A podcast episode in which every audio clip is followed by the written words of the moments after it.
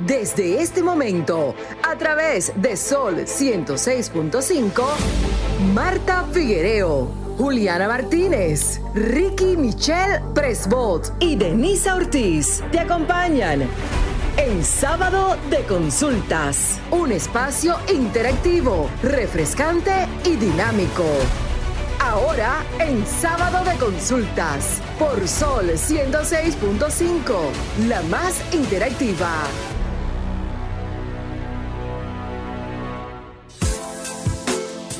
Saludos, buenas tardes a todo el pueblo dominicano que nos sintoniza.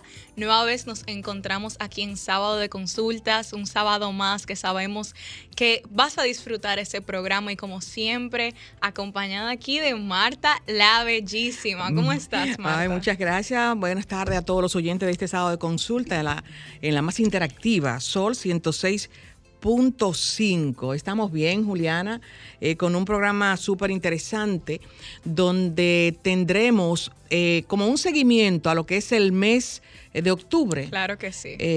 sobre el cáncer. Vamos a hablar de mama, pero ya no a nivel de cáncer, sino a nivel de, cirugía, de estética.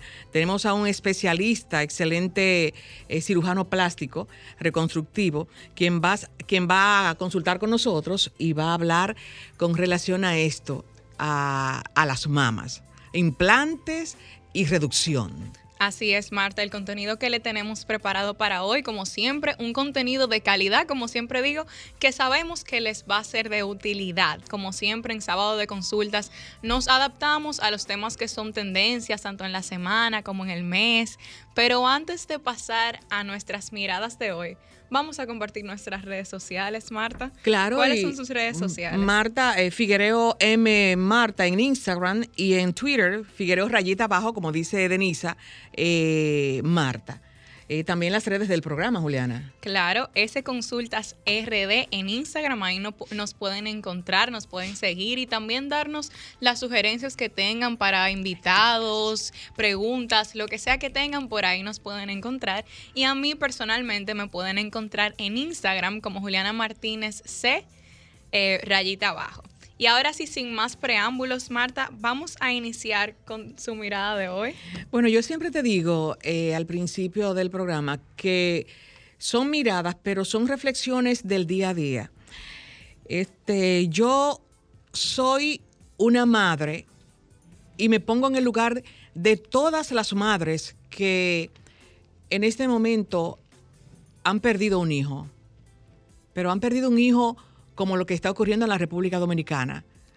Un hijo que salió a caminar y no llegó. Un hijo que salió de su trabajo y no llegó. Entonces me preguntaba, ¿cuál es la capacidad de los departamentos de seguridad de la República Dominicana? Pensé, ¿con cuántos militares cuenta la República Dominicana?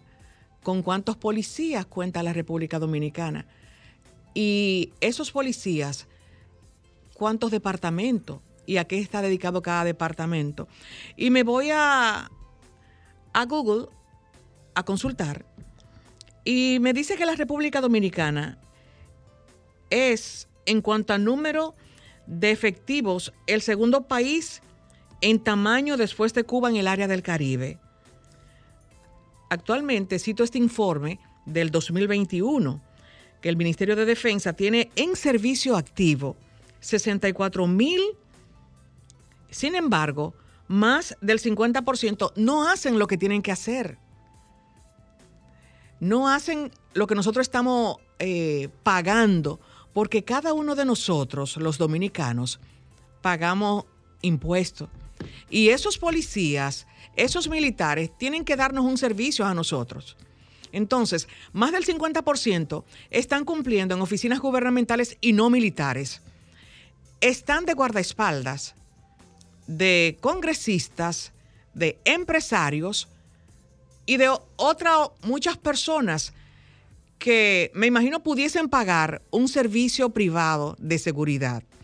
Eso en cuanto a lo que es el Departamento de Defensa, lo cual está incluido la Marina de Guerra, que es la Armada, la Fuerza Aérea Dominicana, el Ejército Nacional y también que no conocía, eh, está el Departamento de Investigaciones y también el Obispado Castrense de la República Dominicana.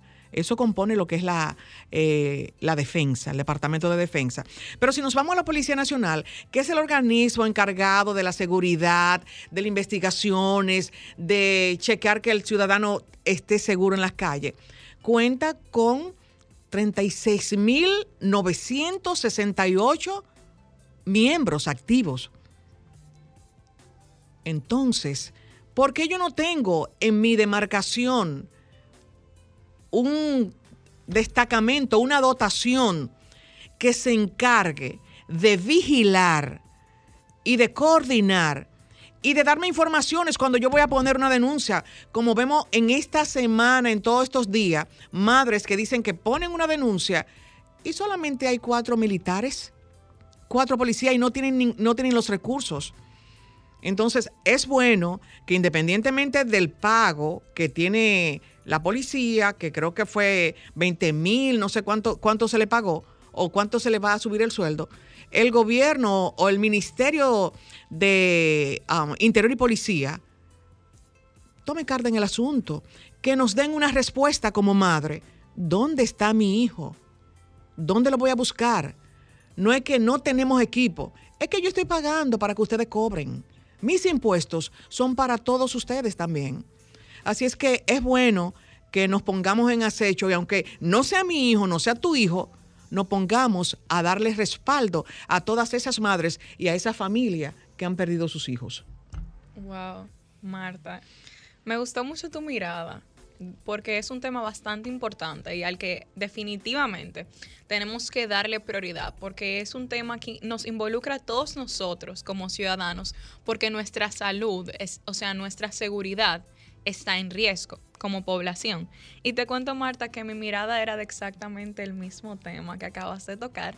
Eh, ya no voy a abundar tanto porque todos esos datos que diste, em, pues ya los compartiste, pero básicamente normalmente comparto una mirada informativa, edificante sobre salud mental, sobre tecnología, pero hoy, más que un tema edificante, quiero que mi mirada sea más como una denuncia, una voz de alarma. Como dice Marta, o sea, este es un asunto que las autoridades deben de estar atendiendo con carácter de urgencia, o sea, yo, yo no veo en, la calle, en las noches, o sea, ¿dónde están las, las patrullas? Como que esa acción de parte del gobierno, de parte de la policía del país, activamente cuidando a sus ciudadanos, no la percibo en mi país y eso es preocupante. Como joven, que veo que, que la mayoría de los que están desapareciendo son jóvenes, esto es alarmante. Para lo que va del año, el número de desaparecidos en el país asciende a 126 personas, de acuerdo con los reportes de la Policía Nacional a través de la División de Investigación de Personas Desaparecidas. La inseguridad está demasiado fuerte y es increíble que ahora no solo hay que cuidarse cuando sales a la calle de que tal vez se vayan a robar tus pertenencias o algo por el estilo, ahora también hay que cuidarse de que tú como persona estás en riesgo. Los ciudadanos literalmente están en riesgo de desaparecer, como dice Marta, salir un día a la calle y nunca volver a su hogar. Y esto, reitero, es sumamente preocupante. Y pues quisiera finalizar con algunos consejos a todos, sin importar su edad, sin importar que sean adultos ya o personas de mayor edad. Compartan su ubicación siempre con un familiar cercano, con una persona de confianza. Por ejemplo, a través de WhatsApp pueden compartir su ubicación en vivo con uno de sus familiares y así siempre pueden saber dónde están ubicados. Cuando vayan a salir, cuando vayan incluso a tomar Ubers o a transportarse, a trasladarse del lugar, siempre asegúrense de que haya alguien que sepa dónde están ubicados en todo momento. Porque ya tenemos que tomar las precauciones necesarias, cuidarnos entre nosotros y sobre todo reiterar este tema hasta que recibamos una respuesta contundente de parte de las autoridades. La verdad que es un tema preocupante. Muy, preocupante. muy preocupante. Vamos a una pausa y cuando retornemos, vamos con la entrevista con el doctor Rubén Carrasco. Sí, con muchísima, el doctor con muchísima, con una agenda full y sacó este momentito, este sábado de la madrugada. Hola, doctor. Muchas gracias. doctor, eh, acérquese acá, así, ese micrófono es suyo. Doctor, hay muchísimas inquietudes con relación a eh, lo que me preocupa ahora. Vamos a hablar de la de, los, eh, de los implantes nuevos, de la reducción. ¿Quiénes necesitan reducciones? ¿Y cómo se llama eso? Esa es la lo que hablaba Juliana. Muy bien.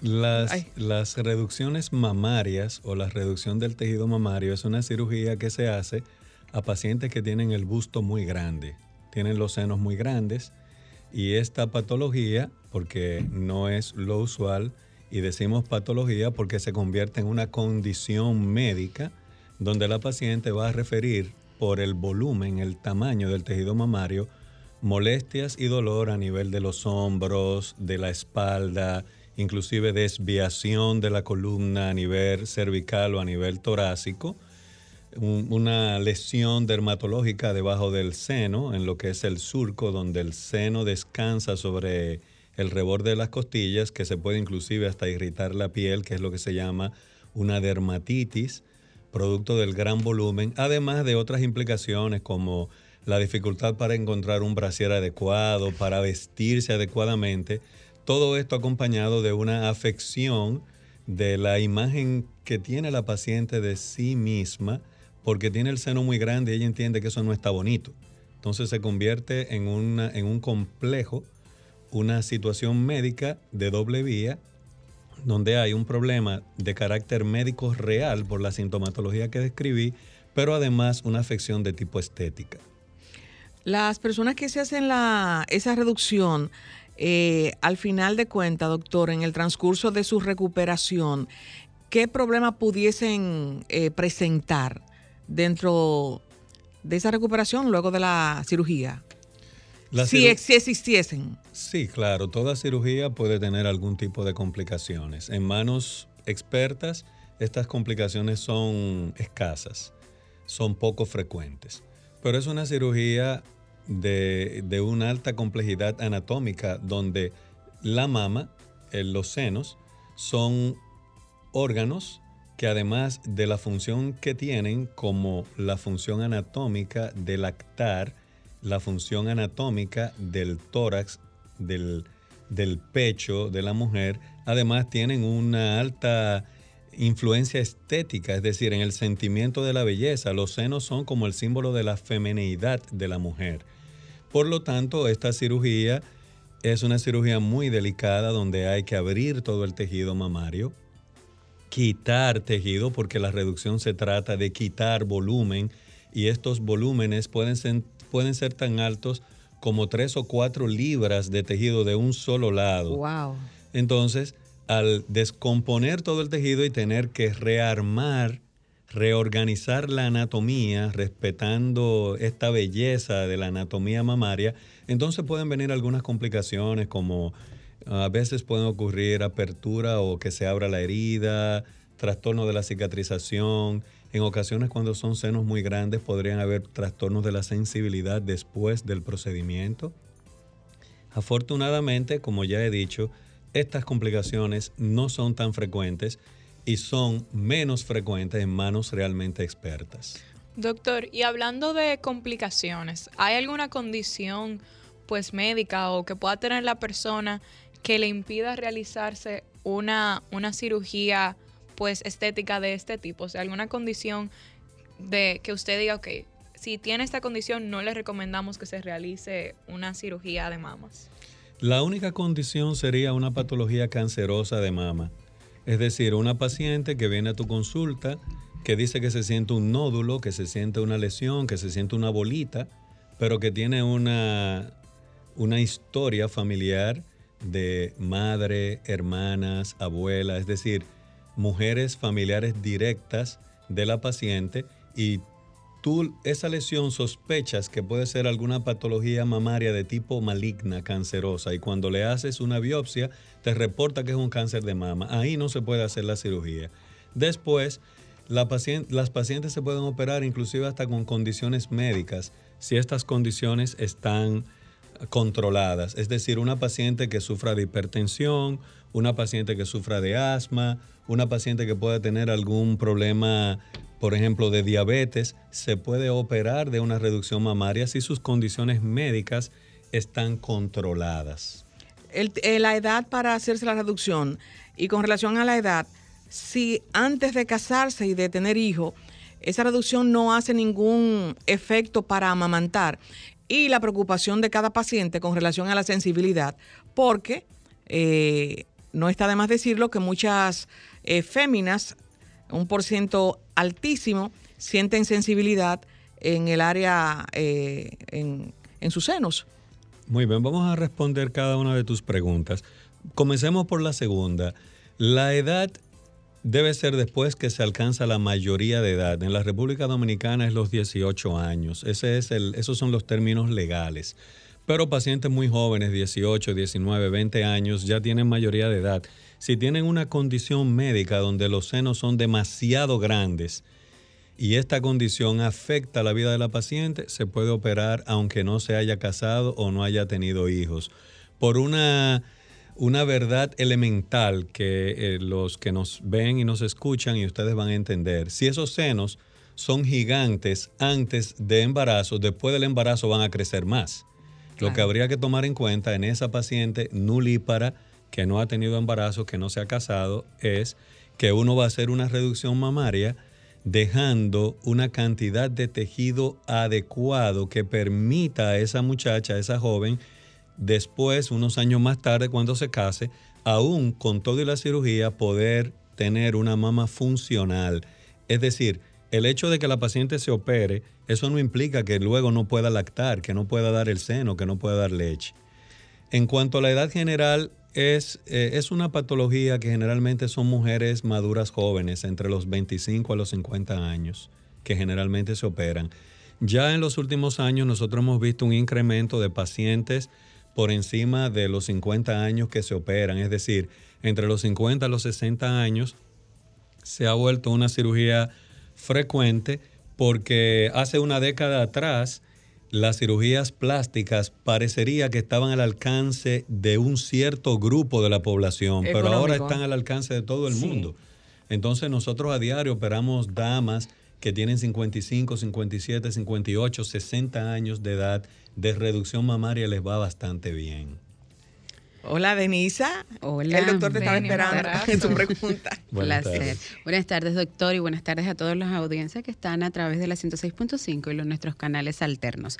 Doctor, cuando hablamos de hipertrofia mamaria, que es ese padecimiento en el que las mujeres eh, tiende a crecerle constantemente los senos, ¿cuándo es el momento adecuado de realizar una reducción mamaria y si tiene alguna consecuencia, puesto que después que me hago la cirugía no sigan creciendo? Hay, hay, que diferenciar en el caso de la hipertrofia mamaria una hipertrofia de carácter natural que es la paciente que la mama va creciendo por los embarazos y es ya de un influjo hormonal. El embarazo libera muchas hormonas y uno de los órganos target, de los órganos blancos, es la mama, porque la mama con los embarazos, debido a las hormonas naturales que se producen, crece para dar leche. Entonces es la típica paciente que te dice, yo tenía los senos pequeños cuando tenía 20 años, pero después de dos embarazos, mira cómo están mis senos. Ya ahí, esa paciente habiendo cumplido su paridad, se puede operar. El otro tipo de hipertrofia es lo que se llama hipertrofia virginal, que está relacionada con tu pregunta, Marta, de, cuándo es el momento en una paciente joven. Y cuando decimos hipertrofia virginal, es una paciente que no ha tenido ningún embarazo, pero tiene el seno extremadamente grande. Y no solamente grande, también un tejido duro, denso, y ese tejido es más pesado. Y hay una verdadera afección de la salud porque son muchachas jóvenes, 22 años, 20 años. Y de la autoestima también, doctor. Claro, que llegan al consultorio donde inclusive el tórax, la espalda y el cuello, ya se le ve a la paciente una desviación en la columna, marcas en los hombros, los hombros se ven tumbados o caídos. Evidentemente, Tú no puedes dejar a esa paciente que tiene toda una vida por delante con esa condición, tú tienes que ayudarla. Entonces, aunque tenga una hipertrofia virginal, se puede hacer la reducción. Como ya expliqué, en ese caso lo que se cuida en la cirugía es conservar una anatomía, quitar suficiente tejido, retirar suficiente tejido, pero dejar una cantidad de tejido que te permita reconstruir una mama que en esa muchacha de 20, 21 años con este tipo de hipertrofia, luego en sus embarazos va a ser un seno funcional. Doctor, uniendo ahí mismo su respuesta con otra pregunta, usted hablaba del encorvamiento que puede provocar lo que es una desviación en la columna. Entonces, esos pacientes que ya tienen los senos un poco grandes, pero que al mismo tiempo tienen ya el encorvamiento, luego de una cirugía, de una reducción mamaria, pudiera retornarle... Eh, su espalda de forma recta? Definitivamente que sí. Es una recuperación de la sintomatología y lo que se llama una rectificación del cuadro de encorvamiento, como tú dices, porque no es una,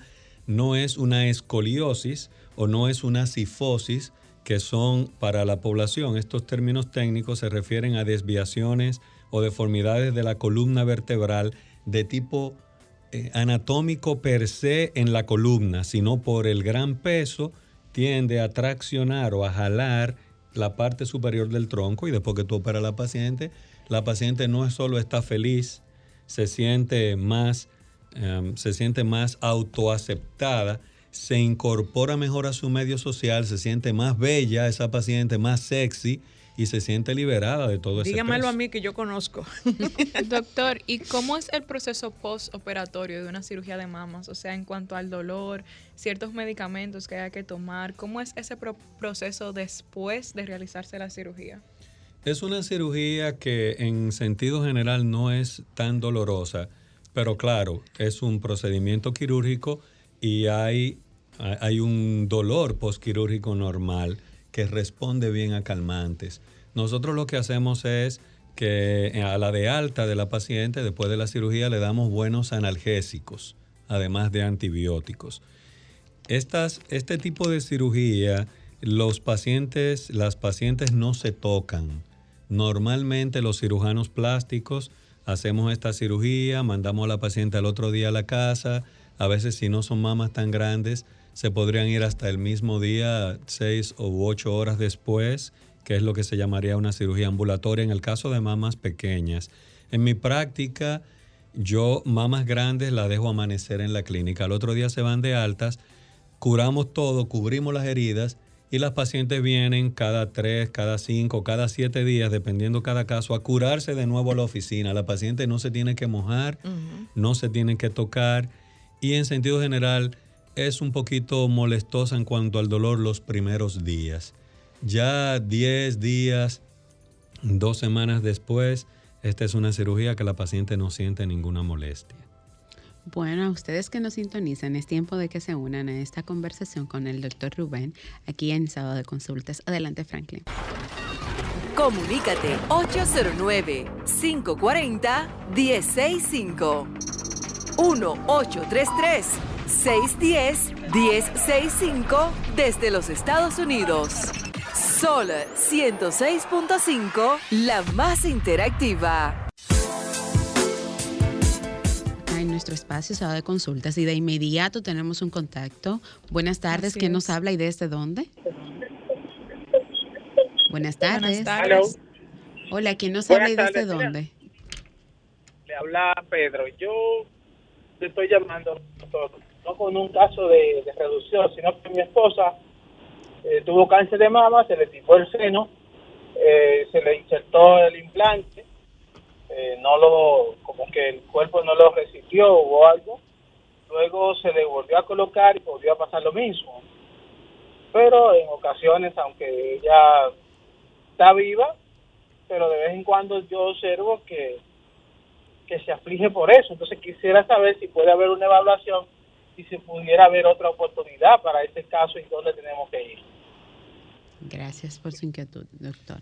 El hecho de que un intento de reconstrucción mamaria post-cáncer haya sido fallido no significa que cirugías posteriores necesariamente lo vayan a hacer. Con esto le quiero decir al caballero que llamó que aunque su esposa tuvo, según lo que él dice, un, un resultado no deseado en los primeros intentos de reconstrucción, se puede volver a intentar. No ha dado los detalles del asunto, pero a veces, aunque ya la norma impone que se puede hacer la reconstrucción, pero en ocasiones, después de la cirugía, si se le ha dado radiación a la paciente, si se le han dado terapias de radiación, se ha radiado el área del pecho, esos tejidos quedan muy friables y cuando se coloca un expansor, que es un dispositivo, un dispositivo que se va aumentando para que la piel estire y luego se coloca el implante, esa piel radiada se puede abrir. Podría ser un caso, pero eh, lo que se hace es que se retira el expansor o se retira el implante,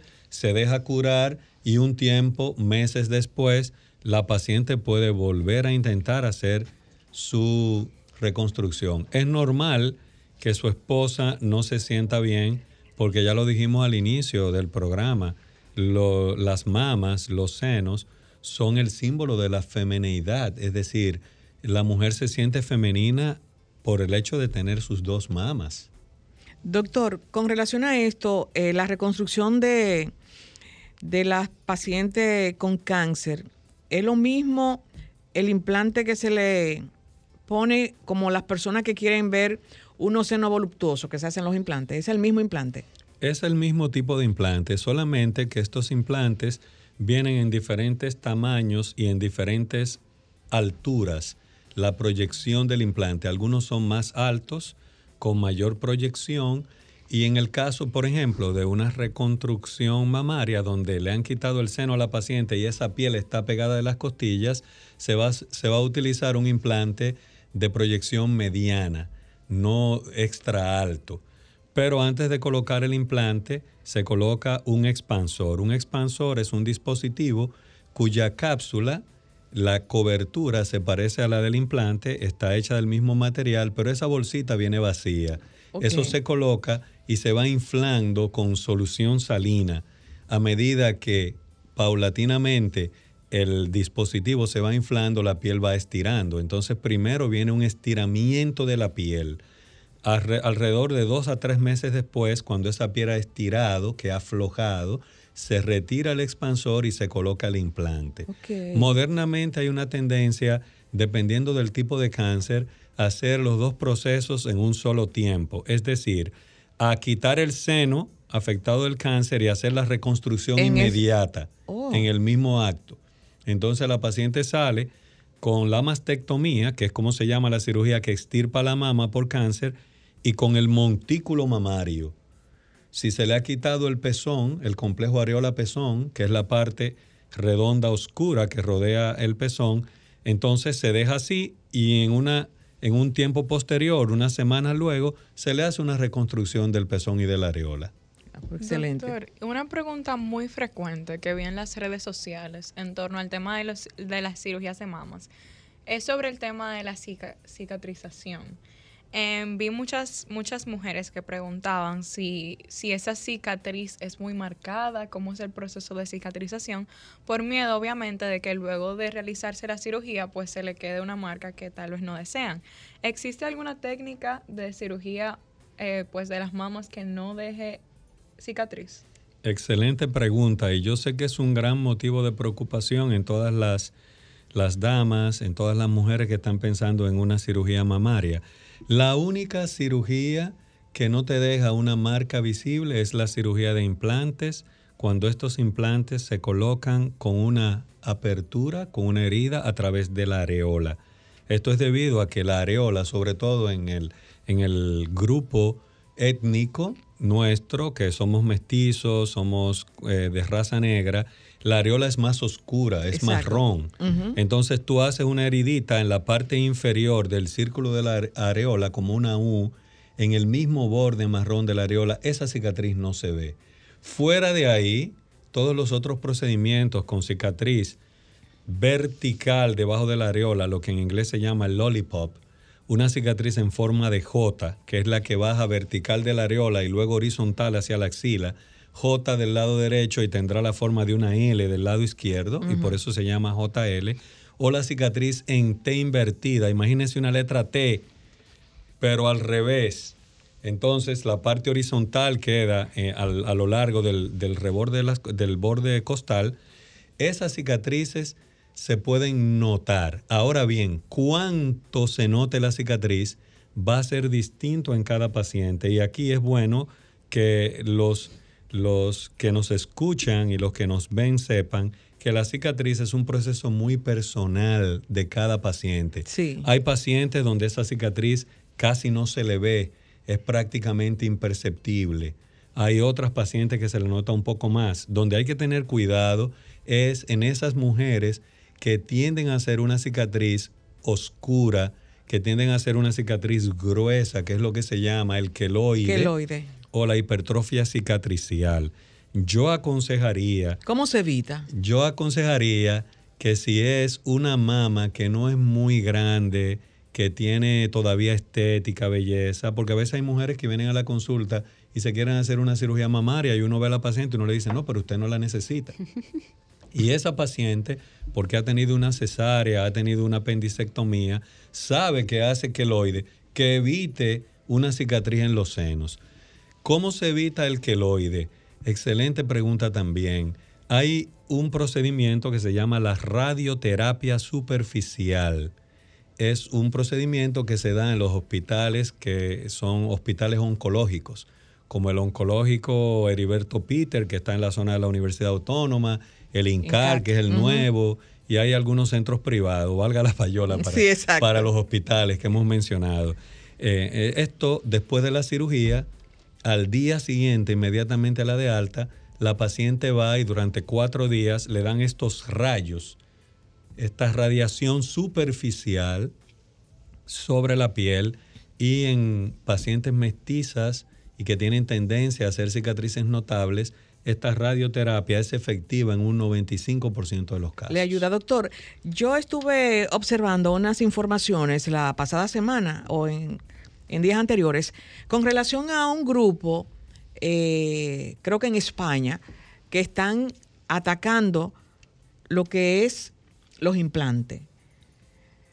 Eh, hay periodistas, influencers que tienen historias de que por los implantes han adquirido enfermedades. De hecho, hasta un cirujano plástico está adherido a ese grupo. ¿Cuál es su respuesta con relación a, esto? ¿Son beneficiosos? ¿Le hacen daño a la salud los implantes mamarios? Tremenda pregunta. Los implantes no son dañinos a la salud, pero son dispositivos médicos. Y todo dispositivo médico, en el sentido estricto de la definición, es un objeto extraño al cuerpo. Y todo dispositivo médico podría tener riesgo. No solo los implantes, a usted le ponen una prótesis de cadera o le ponen una válvula cardíaca metálica. Y hay pacientes que hay que operarle de nuevo y abrirle el pecho a sacarle esa válvula o operarlo de la cadera, a sacarle la prótesis de cadera. Eh, aquí lo que hay que hablar es de la evidencia y la evidencia médica científica es en base a estadísticas. Para los millones de mujeres que se han colocado implantes en el mundo, la evidencia impone que no son riesgosos. Ahora bien, nos debemos a una información honesta a la población. En los últimos años, desde el 2017, se comenzó a hablar en todo el mundo de una condición maligna que es lo que se llama el linfoma anaplásico de células grandes. El linfoma anaplásico de células grandes es una patología que en pacientes que tienen implantes mamarios y que han hecho lo que se llama un seroma crónico, aquí vamos a explicar lo que es un seroma. Un seroma es cuando en un área quirúrgica se acumula líquido, no sangre, es como un líquido ambarino amarillento.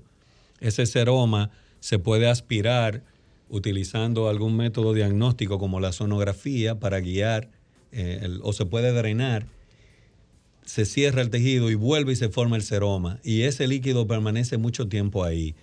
Este seroma crónico lleva a que la paciente alrededor del implante haga una cápsula de tejido, como una especie de cobertura de reacción del tejido mamario alrededor de ese dispositivo.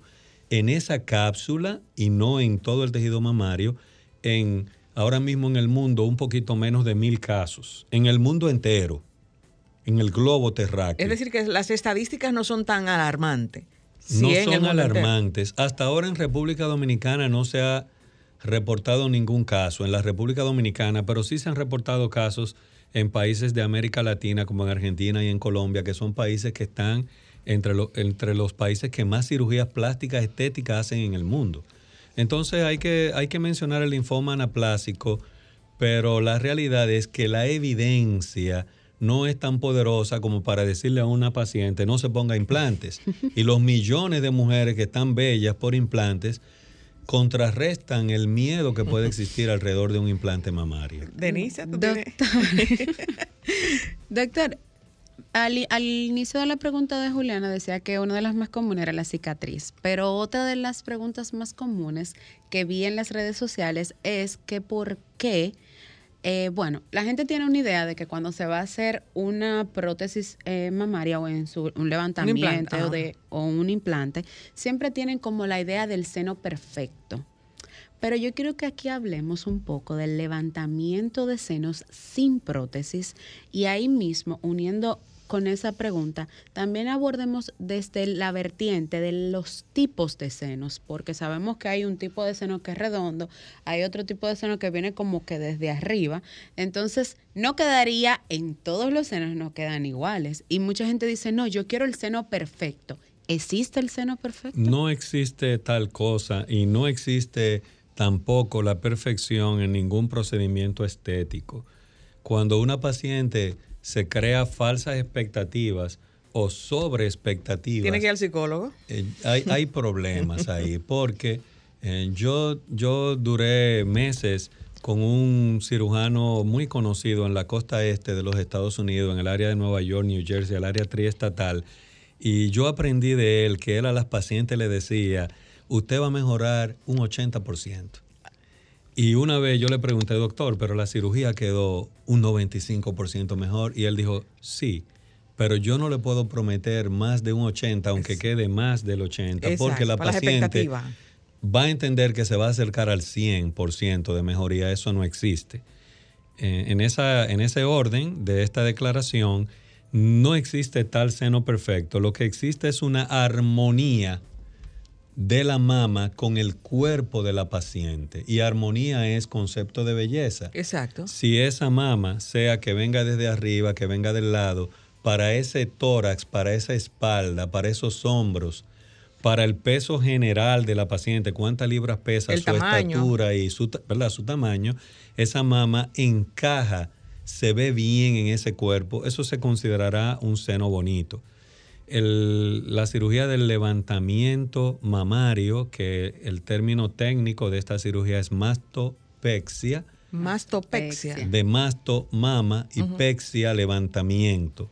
La mastopexia sin implantes es una cirugía que ha ayudado a mucha gente porque con el paso de los años, la flacidez de la piel, los cambios de peso, los embarazos, la lactancia, el seno va colgando y deja toda la parte superior del tórax debajo de la clavícula vacía, plana, y el tejido mamario llega, pero también a veces pueden ser casos de una caída mamaria tan importante que el pezón mire hacia abajo, hacia el suelo. Eso no está bien, estéticamente no está bien.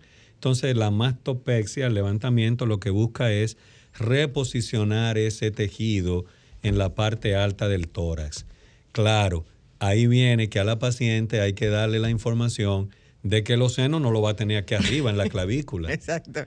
Tiene una medida anatómica que es más o menos entre la segunda y la tercera costilla arriba. Y, por la edad también, doctor. Sí, claro que en, en, el caso del levantamiento, en el momento de la cirugía, en el acto de la cirugía, uno levanta lo más que se pueda, porque es bueno que las damas sepan que la cirugía de levantamiento con el paso de los meses y de los años, aunque te coloquen el seno bien alto, eso va a volver a bajar un poco. Porque no es concreto armado, es tejido, es piel. Y la piel con el paso del tiempo va a ir cediendo y va a tomar esa caída natural bonita que tiene. Exacto. Doctor, antes de que, que lo despidamos, yo quisiera que usted le dijera a los oyentes qué tiempo dura... a la cantidad de tiempo el, tejido mamario, es decir, el implante, ¿cuántos años yo puedo tenerlo? O si me lo pongo de por siempre y nunca me lo cambio. Implantes para toda la vida. Qué, qué buen escenario para decir que eso es una publicidad engañosa. Eso es un marketing y frecuentemente van donde mí y me, me dicen, yo quiero ponerme implante de lo que no se cambian. No existe tal cosa. Porque si yo le digo a una paciente que los implantes son para toda la vida, la paciente va a entender que la cirugía es para toda la vida. Aquí hay dos cosas que hay que aclarar. Puede ser que el implante, la prótesis, esté buena, pero que la paciente después de la cirugía a los 5 o 6 años haya tenido un embarazo.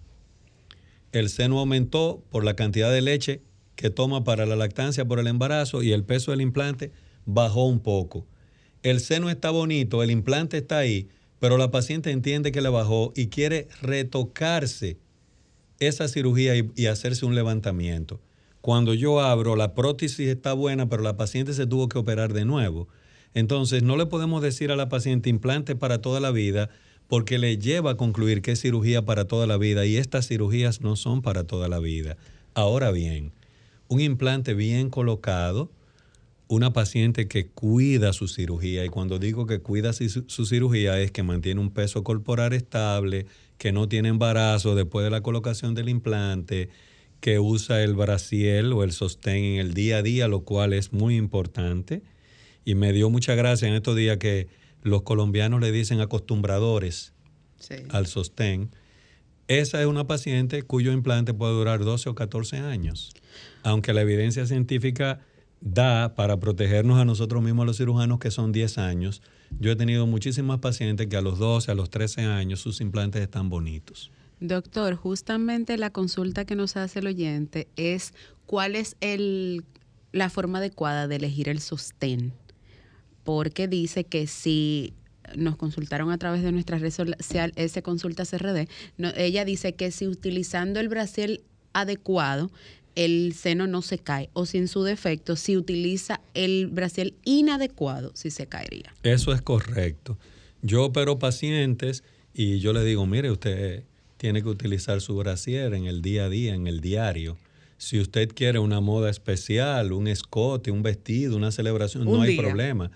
Pero si usted se pasa 365 días del año sin brasier, el seno va a bajar porque el, implante tiene un peso. El, lo que yo opino en mi experiencia como cirujano, el brasier que a mí me gusta y que veo como adecuado es el brasier que el tirante, el tiro, se puede acortar, que yo puedo manejar el largo del tiro. Jugar con el De manera tal que si yo acorto el tirante me va a representar una rienda que soporta el peso del implante y abrochado en la parte de la espalda. Los brasieles de grado médico normalmente tienen tres líneas de broche. Entonces tú logras, cuando cambias el broche a más ajustado, comprimir la parte lateral, la zona de la axila de la mama, y por el tirante logras sostener el peso. Para mí ese es el brasier adecuado. Perfecto. Bueno, doctor, muchísimas gracias. Yo sé que aprendimos muchísimo. Yo, yo, estaba aquí totalmente sumergida en todo lo que decía el doctor y observando y aprendiendo. Yo sé que nuestros oyentes tienen más preguntas, pero lamentablemente ya es tiempo de despedir. Pero no sin antes que el doctor comparta sus redes sociales, cómo lo pueden contactar. Y sus contactos del consultorio para las que quieren hacer su cita ya. Muy bien, el teléfono de la oficina es 809-685-3492 y en Instagram, que es donde hacemos más presencia, dr. Rubén Carrasco. Bueno, pues muchísimas gracias por estar aquí y a ti oyente que estás ahí, todavía no te vayas porque venimos con más de sábado de consultas. Ahora, consultas de marketing en sábado de consultas. Regreso en nuestro espacio aquí sábado de consultas y contentísima como cada sábado de darle oportunidad a esas nuevas empresas, nuevos talentos y nuevas marcas que quieren reinventarse. Y hoy estamos en compañía de María del Mar Ortiz. Ella es directora del equipo de redes sociales de Team New RD y también con su CEO. Y va a ser una sorpresa para todos los que nos escuchan. La CEO de Team New RD es nada más y nada menos, señores, que Juliana Martínez. Bienvenidas, chicas. Muchísimas gracias. Bueno, y vamos a entrar en materia. Porque no podemos perder pero yo, yo soy la que, como tú sabes, me siento que es Team News. ¿Y cómo surgió? Bueno, pues Team News RD, la idea en sí surgió a inicios de la pandemia. A mí siempre me ha gustado escribir, expresar mis ideas. Todo el que me conoce lo sabe. Y en cuanto a escribir y buscar sobre noticias, artículos, siempre me interesaba escribir para un periódico y me desesperaba la idea de tener que esperar terminar una carrera universitaria o tener más edad, ser mayor, para poder trabajar en algún periódico local. Entonces simplemente decidí emprender eh, mi propio periódico, bueno, nuestro propio periódico, porque siento que los jóvenes también necesitan ese espacio donde escribir, donde publicar sus artículos, también para fomentar la investigación, la redacción. Y en ese espacio los jóvenes nos podemos expresar nuestras opiniones sobre los temas actuales, que es justamente lo que yo deseaba y pues en Teen News también le doy la oportunidad, le damos la oportunidad a otros jóvenes de hacer esto. Ah, como es el caso de María del Mar Ortiz, ¿Cuál es la, posición dentro de Team News RD de María del Mar? Eh, bueno, yo estoy encargada de las redes sociales, todo lo que es la estética, subir, eh, mantener a Team News interactivo junto a Juliana, o sea, que entretenga y que llame a los espectadores. Exacto, porque realmente eh, también nos topamos con muchísimos jóvenes hoy en día que no les interesa tanto, por ejemplo, la política, los temas que, que son importantes a nivel mundial, la diplomacia, la economía, y nosotros como Teen News lo que queremos es hacer estos temas llamativos para los jóvenes, que sepan que deben de estar involucrados en los temas sociales, en los temas políticos, porque nosotros somos el futuro, o sea, nosotros debemos estar involucrados en las decisiones del presente porque a largo plazo nos van a afectar. ¿Qué cosas nuevas trae Teen News para todos los que le siguen y los que se sumarán a partir de hoy? Eh, perdón. Teen News tiene muchas cosas nuevas este año. Por ejemplo, estamos haciendo un nuevo uniforme. Eh, tenemos t-shirts y hoodies para identificarnos y hacerlo más organizado también de alguna forma. También tenemos muchos nuevos escritores para ampliar eh, las opiniones. Tenemos un nuevo segmento que se llama The Talk, que ya realmente tiene un tiempo, pero ahora estamos más en eso. Se divide en dos secciones. Tenemos debates y tenemos entrevistas. Las entrevistas están más centradas en políticos jóvenes y cosas así. Y ya el, la sección de los debates es con los integrantes de Teen News para oír diferentes opiniones de temas muy controversiales realmente, temas sociales muy importantes.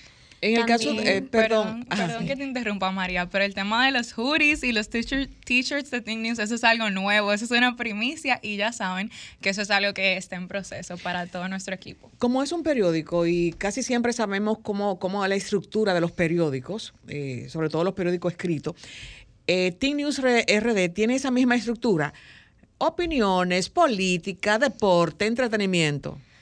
En Teen News van a encontrar de todo. O sea, todos esos temas que menciona Marta, todo eso lo pueden encontrar en Teen News. Opiniones sobre diferentes temas, como dijo María, eh, temas sociales. Por ejemplo, hicimos un debate sobre la fuga de cerebros recientemente. Sí, lo estuve, lo vi. También hicimos un debate sobre las redes sociales, sus consecuencias, sus beneficios y de todo. Todos los temas actuales e incluso van a encontrar pronto temas históricos para que los jóvenes se informen más sobre historia. O sea, nosotros tratamos de mantener la variedad eh, como prioridad y ahora que tenemos una nueva agenda y un nuevo equipo van a haber muchísima más variedad en News. Bueno, es importante que esas personas que nos están escuchando sepan cuál es el usuario que deben de seguir de su periódico digital. Así que adelante, chicas pues nos pueden encontrar en Instagram como News RD. También nos pueden encontrar en YouTube, que ahí es donde pueden ver todas nuestras entrevistas completas, nuestros debates completos como Tinius RD también, en todas las redes sociales como Tinius RD, incluso en TikTok. Pero Deni, antes de finalizar, quiero mandarle un saludo a todo el equipo de News, a todos los nuevos integrantes y también al resto de nuestras directoras, porque aparte de María, que es la directora de redes sociales, también tenemos una directora de redacción, que es Natalia García, y una directora o encargada de logística, que es Hasibel Vanderpool. Así que un saludo a ustedes y a todas las personas del equipo. Bueno, felicidades a ustedes por ese proyecto, encaminado primero en las manos de Dios y luego en los talentos jóvenes de la República Dominicana, con los cuales nosotras, Marta, nos sentimos bien identificadas. E identificada claro que sí. Bueno, señores, hemos llegado lamentablemente al final de nuestro espacio, no sin antes recordarle que nos sintonicen cada sábado de 1 a 2 de la tarde a través de esta, la más interactiva, Sol 106.5 FM, y el próximo sábado como cada sábado, ya se ha vuelto una tendencia tener un contenido cargado de mucha información interesante y lo más importante, de educación a todos los que nos sintonizan. Gracias por la sintonía de este sábado y nos reencontramos este próximo sábado aquí a través de Sol. Muchísimas gracias.